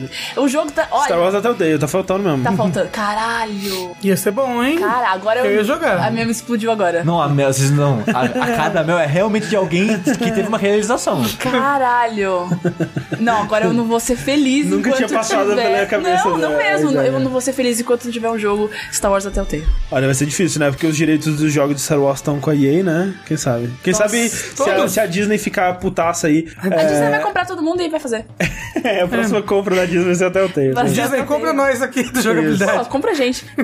e eu vou fazer vocês jogarem Telltale e gostarem. É isso aí. É Gostarem vai ser difícil, mas jogar eu não ligo de dar oportunidade pras coisas, não. Olha, Mas essa coisa, legal. né? Tipo, a gente tava discutindo assim, ah, por que que esses jogos foram esquecidos, né? E alguns, ah, porque tá na enxurrada de outros jogos, ou porque é bizarro demais, ou porque foi lançado numa época ruim, ou, ou seja lá o que for. E os da Telltale é meio É que culpa mais da do Telltale, mesmo, né? né? E, tipo, ela meio que saturou o próprio mercado, Sim, né? sim, E, é. e, de modo geral, as pessoas, elas pararam de voltar, assim, e... E ela concorre muito com ela mesma, sabe? Tipo, É. ó, qual jogo, qual jogo? Ah, vou comprar aqui o Minecraft. Ou será que eu compro o concorrente do Minecraft aqui, o, Guardiões da Galáxia? É. Ah, mas dos dois da É, mesma sim. empresa, mas tipo, vários produtos da mesma empresa concorrendo que ela, eles. ela tava, acho, com três jogos lançando ao mesmo tempo. Sim, sim. É, Eu concordo total que é mais do mesmo, mas eu não consigo É evitar. o mesmo que você gosta. Exatamente. Exatamente. É justo. Falando ainda de jogos onde o foco é a história, na semana da gravação desse podcast foi lançado aí a segunda parte do da saga de To The Moon, né? Eu chamo se Find Paradise. Na verdade, ele não é uma sequência de To The Moon, pra quem jogou To The Moon sabe que é a história de um cara que ele quer ir pra lua, né? E aí você tem dois médicos que trabalham numa empresa que, momentos antes de você morrer, eles conseguem implantar uma memória de que você realizou o seu sonho e você morre com a realização de que você realizou aquilo, por mais que na vida real você não tenha realizado. Aí entra naquela coisa de discussão, tipo, né, qual a di- diferença entre as suas memórias e o que você viveu de verdade. Isso é e, muito Black Mirror. E essa coisa toda.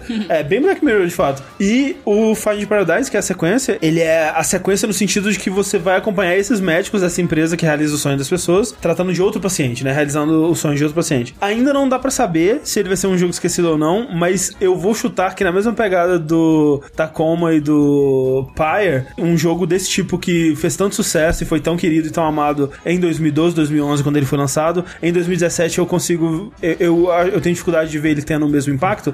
Mas eu acho que ele lançou numa data talvez melhor, É. porque os, esses, coisa, esses né? outros jogos, esse ano todo foi jogo grande lançando o ano inteiro. E agora deu uma parada, Hum. entendeu? Nesse final de ano. Acho que agora é o momento de se lançar um jogo desse tipo. Um exemplo que a gente teve esse ano de que esse tipo de jogo talvez não apele mais pra tanta gente é o Hakuen. É, que eu tava falando do Final Paradise mais pra puxar ele, né? Que ele é basicamente a mesma pegada, também um jogo em RPG Maker. Ele é, inclusive, bem inspirado pelo To The Moon, né? Porque a, a desenvolvedora dele é a Laura Shigihara, que é uma compositora que compôs a música cantada do To The Moon e a música cantada do Final Paradise também. E que é amigona do. Brothers Asa, Do do, Kangão. do Kangal. E o, o Hakuen, a pegada dele, a história dele é, é conta de um menino hospitalizado, né? Desses que tem alguma doença que faz ele viver no hospital, basicamente. E é ele viajando com a mãe dele pra um mundo de fantasia, meio que aceitando, né? a- As coisas ali e tudo mais. Eu- é eu quero super chorar. ba- Super bad. é. Só, só, só de você falar, Só eu quero sinopse chorar o Rafa já. tá chorando. Socorro. Então, assim, é, é jogo de, de jogar, historinha comovente, chorar pra caralho. Se você gosta de tudo Moon, Hakuen tá aí. Find Paradise aí. Find Paradise tá aí também. E Hakuen, né, triste, foi um jogo esquecido aí. Falando de jogo de criancinha, tem um jogo que eu tô jogando que foi o primeiro jogo. Minecraft. Minecraft? Jogo de mesmo. criancinha. Jogo de criancinha. é Five Nights at Freddy's. Cara, esse é assustador, né? E de criancinha. Eu foi o primeiro jogo que eu tava jogando e eu tive que acender a luz de medo. Isso que eu joguei antes de Resident Evil, né? que foi o Little Nightmares. Que não foi tão little assim, né não? Ah, pá, pá, pá.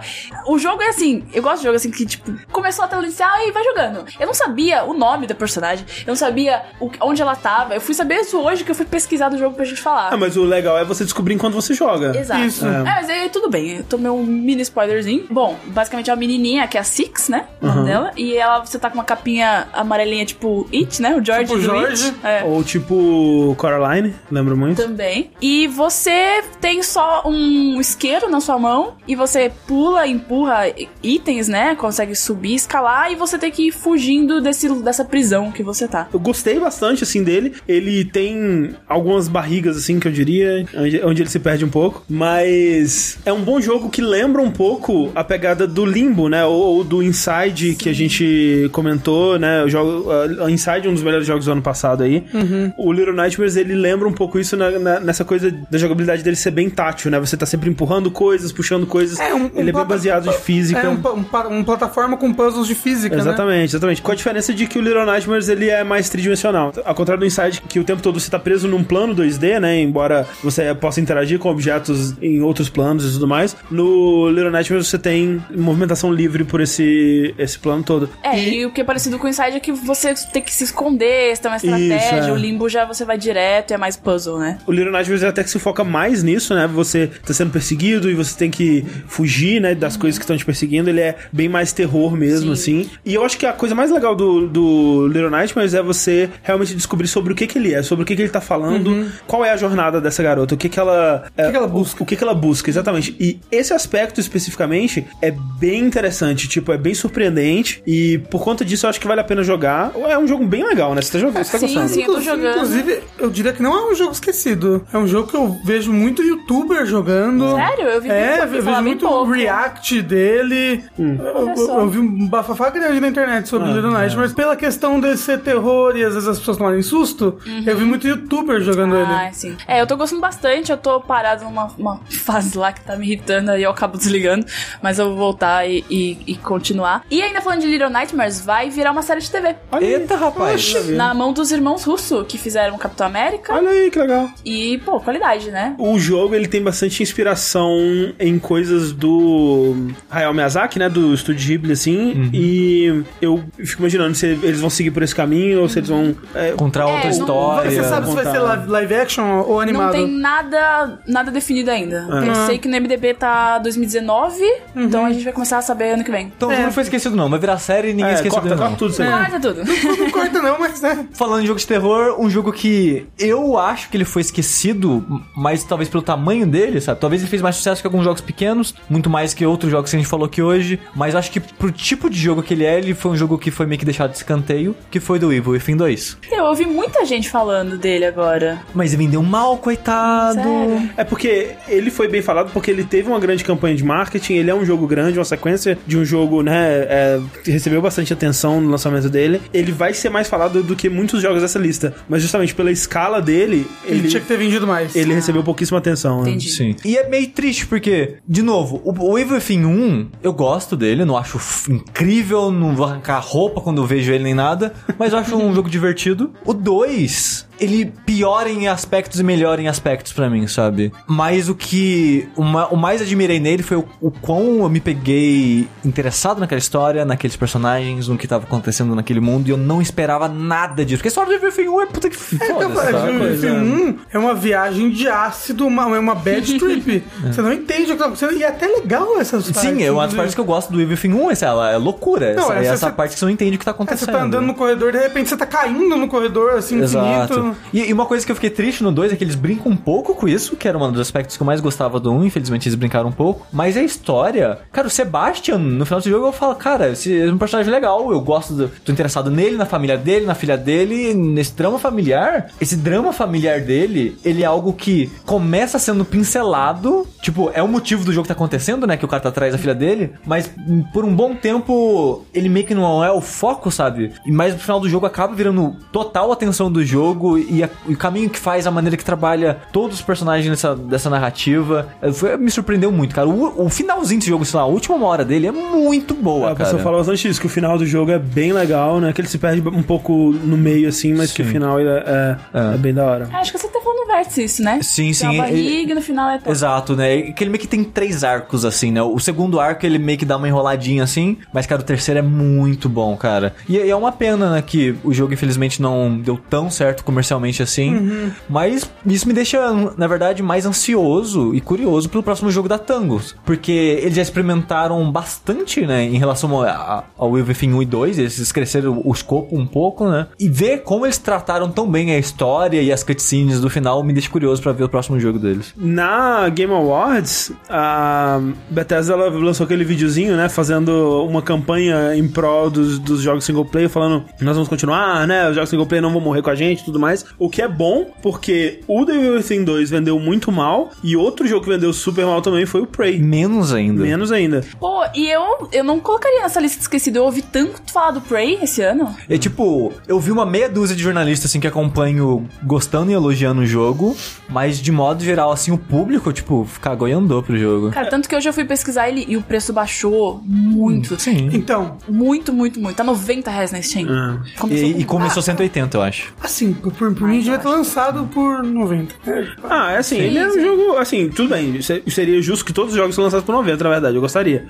Mas ele é um jogo com ideias boas e ele é um jogo ambicioso, né? Ele é um, ele é um, um immersive sim, né? Que nem o, o Dishonored é, que nem o Bioshock é, que nem Deus Ex é. E com isso você quer dizer que o- a construção de mundo dele é muito forte, que isso é um foco grande do jogo. Então, É, você não, diria isso, Chip, porque eu não joguei Prey. Não, a, a história dele eu diria que é a parte mais fraca do jogo. O forte dele é a liberdade e imersão. Essa parada do Immersive Sim é isso, né? De te dar a liberdade e possibilidade de você lidar com as coisas da maneira que você achar conveniente, né? E esse jogo ele faz isso bem até, mas os monstros não são muito divertidos de enfrentar. Ah, o a lance história dos não é monstros dele é que, pelo menos os primeiros monstros, né, tem aquela coisa que eles se disfarçam de objetos do cenário, né? Então, você entra numa sala, tem uma caneca, aquela caneca pode ser um alienígena disfarçado esperando Sim. pra te dar um bot. É, e isso é interessante. É. Isso no começo do jogo. é E isso porque e você também é frágil, né? Então você morre rápido e os amigos dão trabalho e eles são rápidos pra caralho. Você só tem uma porra de, um- de uma chave inglesa pra bater no- em cima do bicho. Então no começo do jogo é um pouco tenso assim. Mas conforme você vai progredindo, vai aparecendo monstros e monstros. Tipo, tem um monstro que é tipo um T-Rex, é gigantesco e puta que pariu. E não é divertido enfrentar esses bichos, sabe? A parte do combate do jogo eu achei bem, bem fraca. Mas o jogo manda bem na parte de liberdade. E tem uma das armas que é uma das melhores armas de jogos que eu vi até hoje, que é uma arma de cimento, que você atira uma, uma bola de cimento, ela fica na parede e vira uma bola de cimento. Então você pode fazer meio que escadas de qualquer lugar pra qualquer lugar. Sabe? Você tem uma liberdade de acessar lugares que não deveria estar acessando, sabe? O- o- Quando você falou desse jogo, Sushi, a parte que mais me desanimou é que é, você pode ter poderes similares aos dos alienígenas, né? Sim. Tipo, de entrar nos objetos. Sim, você, que- você pode virar um objeto. Só que você disse que o jogo meio que te desincentiva a seguir por esse caminho. E isso me deixou meio triste, porque eu acho que. Assim, eu me senti um pouco, mas eu. Das pessoas que eu vi de gameplay, coisa assim, eu acho que eu, eu fui o único que se recusou a fazer isso, porque assim, o jogo, você tá numa nave espacial, e essa nave, ela tem uma parada que ela identifica quem são os alienígenas, né? Então, conforme você vai aprendendo a habilidade de alienígena, você vem- vai colocando o DNA deles dentro de você, aí as paradas identificam você como alienígena. Então, as armas de segurança vão começar a atirar em você também. E isso já fica meio que. Ah, não- os poderes já não parecem tão bons assim. E, e tem, uma, de uma, tem uma justificativa na narrativa pra não misturar seu DNA com os alienígenas. Então, tipo, misturando a história com que os bichos vão atirar em mim e com que o fato que eles nem parecem tão fodas assim, eu não vou dar upgrade nisso aí. Talvez foi um erro da minha parte, talvez o jogo fique muito mais divertido com aqueles poderes que eu menosprezei. Talvez, mas, né, eu acabei não usando nada deles. É, o Prey é um jogo que me chama atenção pela temática sci-fi, mas assistindo gameplay e eu percebo que eu gosto mais de sci-fi em filmes do que em jogo. Aí, por exemplo, eu pensei em Alien. Alien tem todo o mundo, o universo do filme e virou um jogo. E aí é um jogo legal. Cara, eu acho excelente. Inclusive é um jogo muito melhor do que são os últimos filmes do Alien, né? Então, exato. E aí, Prey é um sci-fi, mas, tipo, é aquilo. Você não tem, tipo, um amor antes que você vai querer jogo- jogar o jogo. Então, Sim. Eu Mas- gosto mas- disso, eu mas gosto eu- de um universo. dessa ideia de um universo totalmente novo, uma, um- uma ideia de um, um perigo desconhecido, né? Eu ia falar, o, o Alien ele é tão bom em mecânica, em saber quando te assustar e na inteligência artificial do monstro, que ele não precisava ser um Alien, ele não precisava passar na mão de Alien, ele ainda seria Ah. um excelente jogo. então, mas será que não é bom porque você já tem o sentimento Não, Alien? Pra mim, não, não, não. 100% não. Eu nem tenho ele- sentimento com Alien, Poderia ser o Barney e o dinossauro ali. Ainda seria um jogo excelente. Poderia ser um jogo de FNAF. Sushi tava falando do final do Devil Within 2, né? E como que ele é, melhora a experiência, né? Ele dá um- uma fecha com a chave de ouro aquela jornada ali. Um jogo que faz isso também e eu fiquei até bem conflitado de incluir ele aqui ou não, porque pra aproveitar esse jogo, eu acho que pra tirar algo de positivo dessa experiência, você tem que jogar até o final, é o Rhyme, que é um, um jogo que ele foi anunciado aí é, com um vídeo bem promissor, né? Parecia uma, uma coisa numa pegada meio Ico, com gráficos bem bonitos e coloridos e, e- e parecia um pouco meio cel shading, assim. O trailer me lembrou um pouco Zelda, sabe? Um pouco Zelda, Uma, sim. uma criança, É. né? Num lugar de aventura, sabe? Isso. E é essa pegada, você naufraga de um barco e vai parar numa ilha. A ideia do jogo é você explorando essa ilha pra tentar voltar pra casa, talvez. É, nunca ficou muito claro. Mas ele é que nem Journey, assim, que você tem uma, uma construção ali que você sabe, ó, pra lá que eu tenho que ir e tal. E você vai seguindo seu caminho até lá. E no caminho você tem vários puzzles, assim, e muitos deles lembram um pouco puzzles de The Witness, assim, que são puzzles de observação. Outros são puzzles de física, né, de levar um objeto daqui pra cá e tudo mais. Mas o jogo ele é bem bugadinho, assim. é, O design dos puzzles eu não acho que é interessante. A movimentação do personagem não é muito legal. Não é gostoso escalar e pular e, e explorar os lugares com ele. E a história durante o jogo mesmo ela é quase inexistente, assim. Você só tem o objetivo de seguir em frente. Mas o final, cara, ele coloca tudo em um contexto tão legal e, e bonito, assim, emocionante, que pra mim valeu a experiência, sabe? Eu fiquei feliz de ter aguentado aquele começo e miolo, mais ou menos, assim, pra ter tido aquele final. De modo geral, é uma experiência que eu tenho ela como positiva, é um jogo que eu não vi sendo muito discutido também. E, e aí é que eu não sei se eu recomendo ou não, sabe? Porque é uma experiência muito esquisita, assim, de, de- que eu tive esse ano, assim, com esse jogo. Uma coisa que me afasta desse jogo é que ele lançou pro Switch, né? Certo? E aí eu falei, pô, legal, né? Vou pegar ele no Switch, né? Vibe, tipo, sem pegar os jogos no Switch. E ele roda, tipo, a, a 5 FPS no Caralho, Switch, sabe? bosta, hein? E isso que eles falaram que ia vender mais caro no Switch, aí o povo reclamou e eles baixaram o preço. Não, e aí quando falaram, ô, vocês vão consertar, eles falaram que pra comprar, sei lá, pra rodar em mais FPS eles vão ter que sacrificar, sei lá, gráfico, ter que sacrificar outra coisa. Eles falaram que não, não ia bater com a visão que eles tinham pro jogo e Cara, ia ficar desse tá no jeito Switch. Abaixa os gráficos aí, pelo amor de Deus. Sei lá, eu fiquei bem desanimado. Tipo, não vou comprar um jogo pra jogar 5 FPS. Pra ver um, um slideshow do jogo. Falando né, de uma criança numa aventura, um dos jogos que pode ser considerado esquecido, talvez, nesse ano, é o Wonder Boy The Dragon's Trap. Sim. É um remake bem respeitoso, né? Sim, é um Do- dos melhores remakes que eu já É, vi. do Wonder Boy 3. Também do... conhecido como Turma da Mônica ao Resgate. Isso. Logo que eles anunciaram o jogo, acho que uma das coisas que mais chamou a atenção é do estilo cartoon dele, né? Que ele, ele era todo desenhado. Sim. Né? E o quão bonito estavam as animações. É, e não é fácil fazer isso. Você vê, por exemplo, o que eles fizeram com o Street Fighter, né? Aquele é, HD Remix que saiu. Que eles fizeram isso. Eles pegaram os sprites do Street Fighter e desenharam por cima com uma qualidade absurda, assim, né? Tipo, tentando recriar como se fossem ilustrações cada sprite do jogo. E assim, parado, ele até que é bonito, mas em movimento é uma, é uma tristeza, cara. Aquele jogo é tão feio E o que eles fizeram no, no Wonder Boy pra funcionar é que eles respeitaram as proporções dos inimigos e o tamanho que eles ocupam na tela, as hitboxes, digamos, deles assim. Até porque tem como você mudar a qualquer momento pro jogo antigo, então é o mesmo jogo rodando ali É, no é- fundo. isso é impressionante. É, o sim. mesmo jogo rodando. É, o tempo todo. Só que por cima, eles criaram um milhão de coisas novas. Tudo tem mais frames de animação. Eles foram muito inventivos em como adaptar certos cenários e certos sprites. É, tipo, porque, tipo, tem uns sprites que quando você joga no original, você não entende o que que tá acontecendo, sabe? sim. E aí,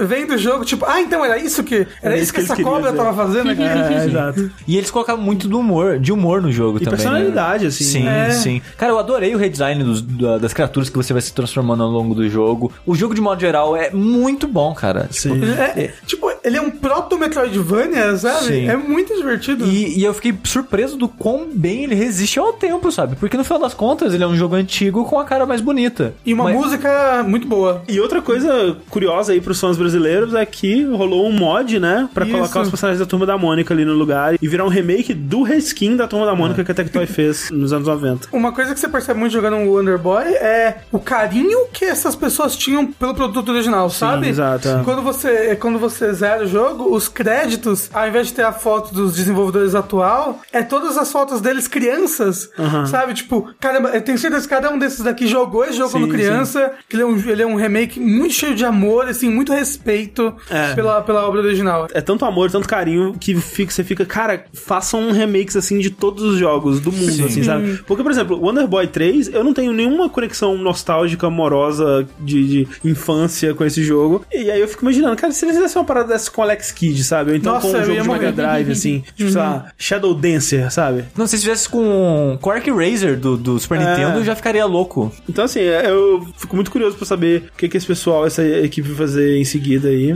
E apesar da gente ter botado ele no- nos esquecidos, ele vendeu muito bem no Switch. Sim, sim. Assim, Ele tá na lista dos mais vendidos, acho que até agora. Que bom, porque eu fiquei triste que muitos desenvolvedores parecendo falando, não, o Switch tá dando muito certo pra gente e tal. E o pessoal do que fez ele comentou que no Switch vendeu mais que todas as outras plataformas juntas. Ou seja, não vendeu tanto assim nas outras plataformas, né? E, cara, é muito triste isso, porque é um Ou então trabalho o Switch vendeu excelente, tanto cara. que, né? Tomara que seja o caso. Não, e, e uma coisa que ele foi, foi- ele foi muito bem é que ele, foi, ele lançou muito próximo do lançamento do Switch, no Switch. Sim. Então, tipo, ele dominava aquela loja, Ele é um tinha dos- ele lá. Isso é né? verdade, foi um dos primeiros jogos a sair pro Switch. E, cara, mas é um jogo excelente, é um ótimo remake. A habilidade de você poder voltar dos gráficos é, é impressionante demais. Quem tem nostalgia dos gráficos deve adorar.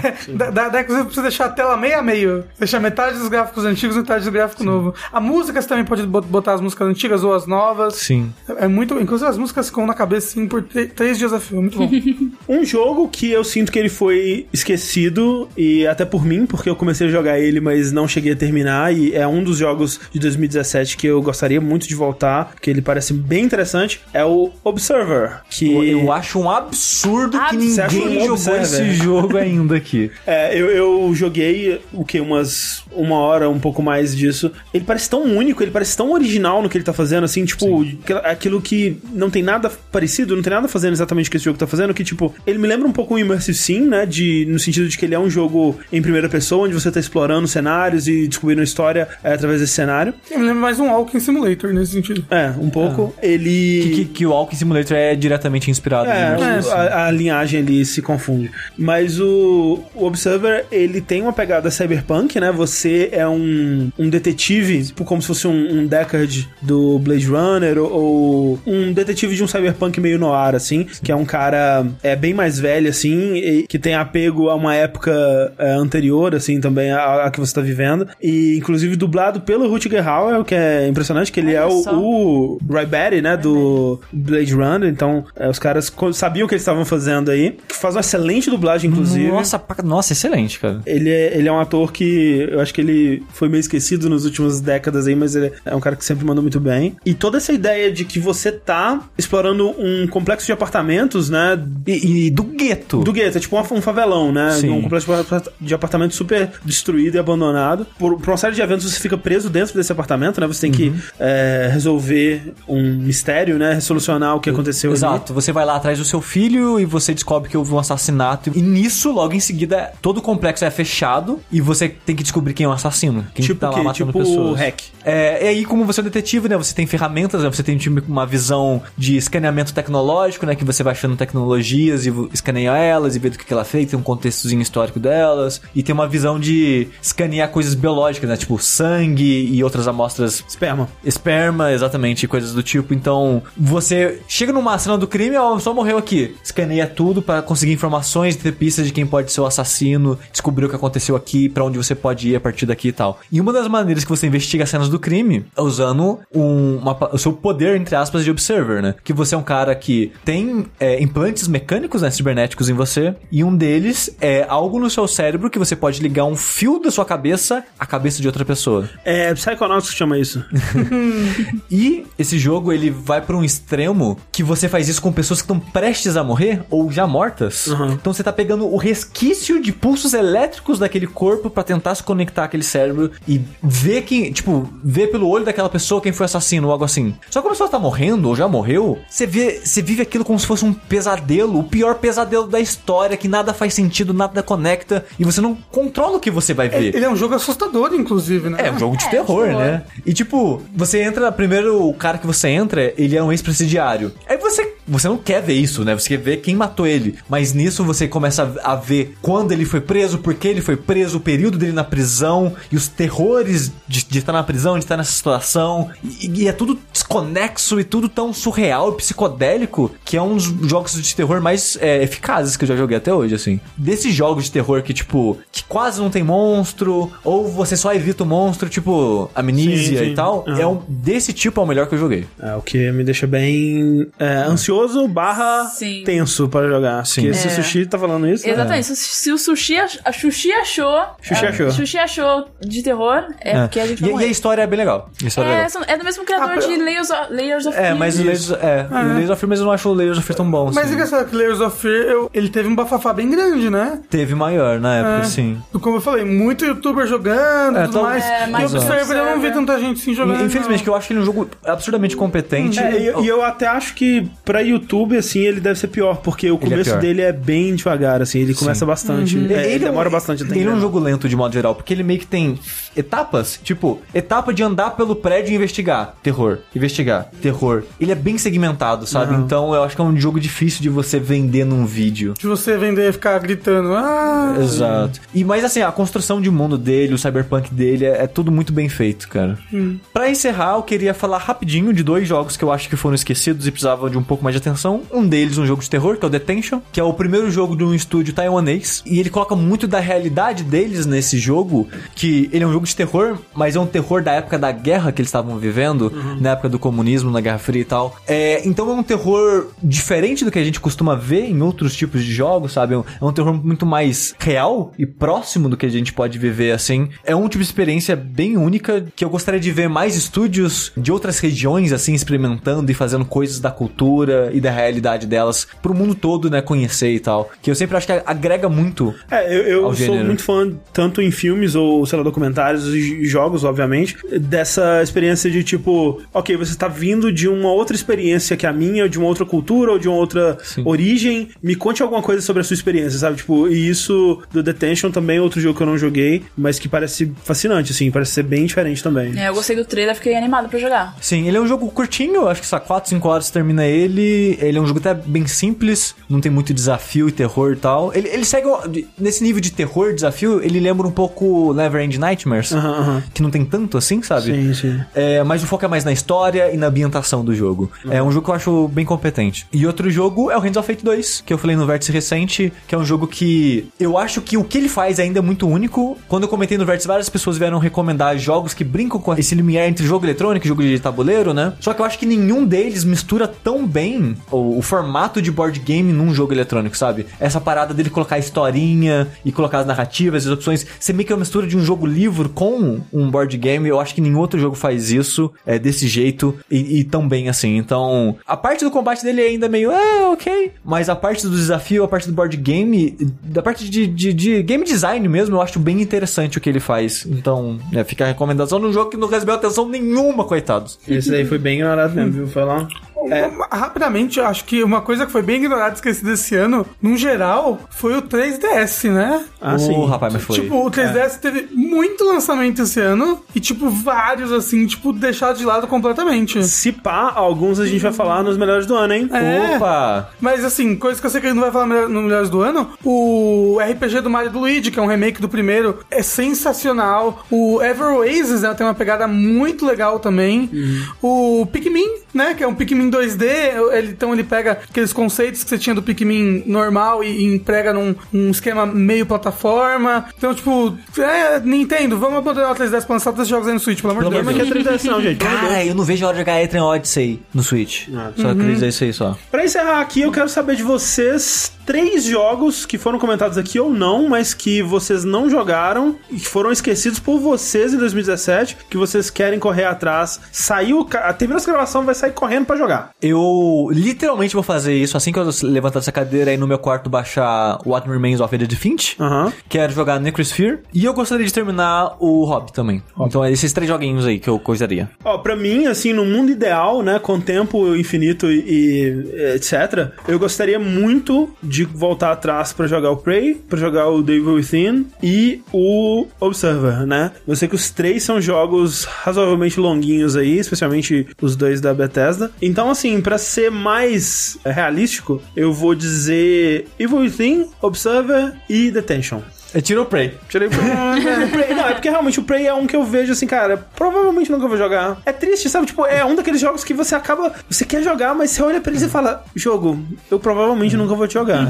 E sabe o que é triste? Ele termina de uma maneira excelente, que você fica, cara, eu quero a continuação desse jogo, e ele nunca vai ter uma continuação, cara. É. Ah, um que a gente não comentou, mas eu acho que foi bem esquecido, André, foi o Uncharted Lost Legacy, né? Você achou? Que apesar de ele ser um DLC, ele é um standalone, sabe? Ele é. Eu, eu acho que ele teve bastante atenção, inclusive foi. É, tipo, tipo, as categorias que ele participou agora no Game Awards, por exemplo, É. foram de atuação só das duas É porque, personagens. é porque também não é um jogo, tipo, pra um DLC tá recebendo esse tipo de atenção, eu acho que. Ah.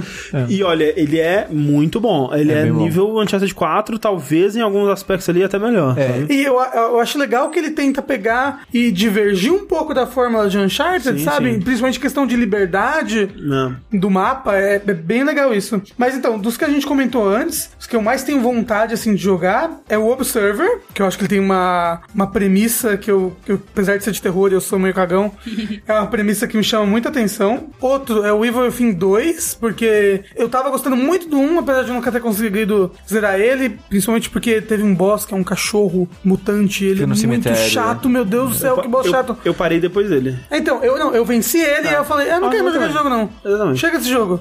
pois bem, queria quer, quer jogar o 2 pra ver se ele, se ele melhora nesse sentido. E o Little Nightmares me interessa bastante também. Essa pegada de, de terror com um quê infantil, sabe? Então, protagonista é uma criança.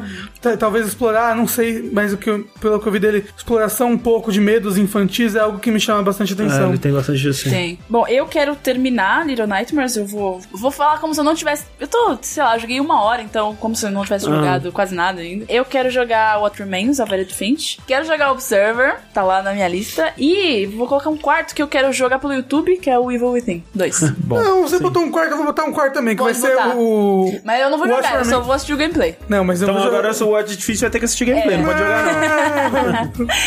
Mas eu quero jogar Você esse me filme. assiste jogando. Pronto. Isso aí, pronto. É nóis.